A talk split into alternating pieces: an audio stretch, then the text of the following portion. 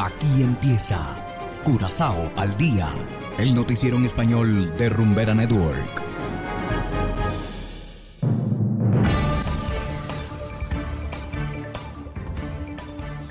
Muy buenas tardes, estimados oyentes de Rumbera Network 107.9 FM.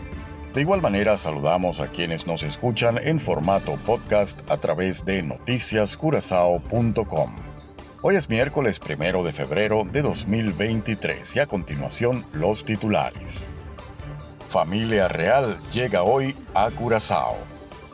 Supervisión de escuelas es ineficaz, según Tribunal General de Cuentas. Anthony Godet busca la liberación de Cecily van der.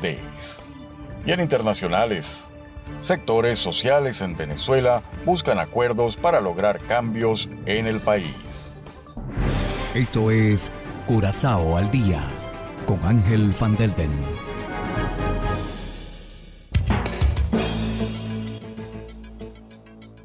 Empezamos con las noticias de interés local.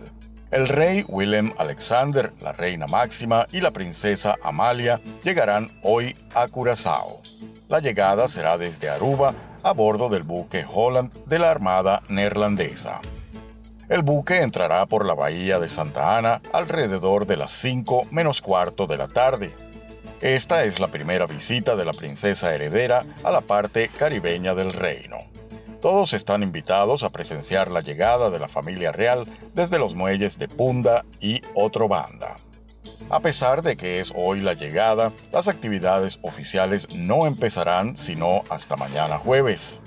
Para entonces hay toda una agenda con la familia real. Y continuando con las noticias locales, la supervisión de la educación obligatoria no se lleva a cabo de manera efectiva esta es la conclusión del Tribunal General de Cuentas en un informe. De los 26 problemas identificados hace seis años, solo dos se han resuelto por completo. Todavía hay una escasez de oficiales de asistencia escolar. Solamente hay dos disponibles para toda la isla, mientras que lo ideal sería ocho. La educación obligatoria sigue siendo importante, un diploma ofrece una mejor oportunidad de trabajo.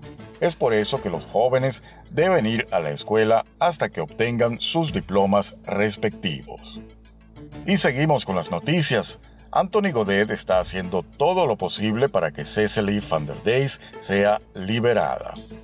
Para esto, Godet pedirá al rey Willem Alexander que indulte a la expareja del ex primer ministro Gerrit Schotte. Van der actualmente cumple una condena de prisión por lavado de dinero en relación con la corrupción oficial de Schotte en su época como primer ministro. Schotte finalmente fue sentenciado a tres años de prisión, una condena que ya cumplió. Mientras tanto, Van der fue condenada a 15 meses, de los cuales 6 fueron condicionales. Según el ex líder del partido Folk, un indulto sería un buen gesto para Van der pero también debería aplicarse a cualquier persona actualmente detenida por delitos menores. Hacemos ahora una pequeña pausa y enseguida volvemos con más de Curazao al día.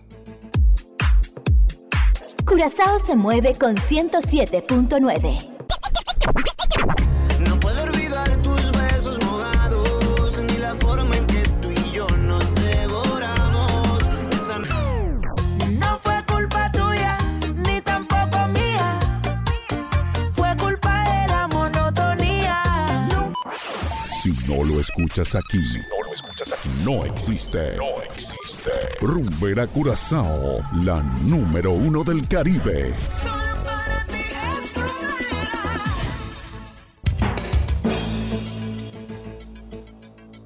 Continuamos ahora en el ámbito internacional. Parte de la sociedad en Venezuela apuesta a los cambios políticos, económicos y sociales como herramienta para lograr cambios en el país.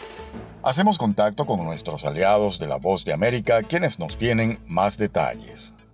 El Foro Cívico de Venezuela, conformado por más de 600 organizaciones de la sociedad civil venezolana, insiste en la necesidad de avanzar en un acuerdo nacional que permita la institucionalización del Estado de Derecho en el país. en el marco de las conversaciones entre el gobierno, sindicalistas y empresarios facilitadas por la Organización Internacional del Trabajo. Keta Stefani, vocera del Foro Cívico, afirma que los problemas laborales solo pueden ser resueltos mediante el diálogo. Pero ese diálogo social no puede ser cada cierto tiempo y ya, sino que se deberían instalar esas mesas para que el diálogo social siga funcionando y entonces se produzcan los acuerdos, se cumplan los acuerdos y se monitorice el cumplimiento de dichos acuerdos. En tanto, Pablo Zambrano, miembro de la red sindical y activista del Foro Cívico, afirma que a pesar de las violaciones a los derechos, el movimiento sindical organizado no está siendo llamado a paro de actividades y convoca al cese de las violaciones a los derechos sindicales, entre ellos la persecución y el amedrentamiento contra los dirigentes de sindicatos. Lo que estamos esperando los trabajadores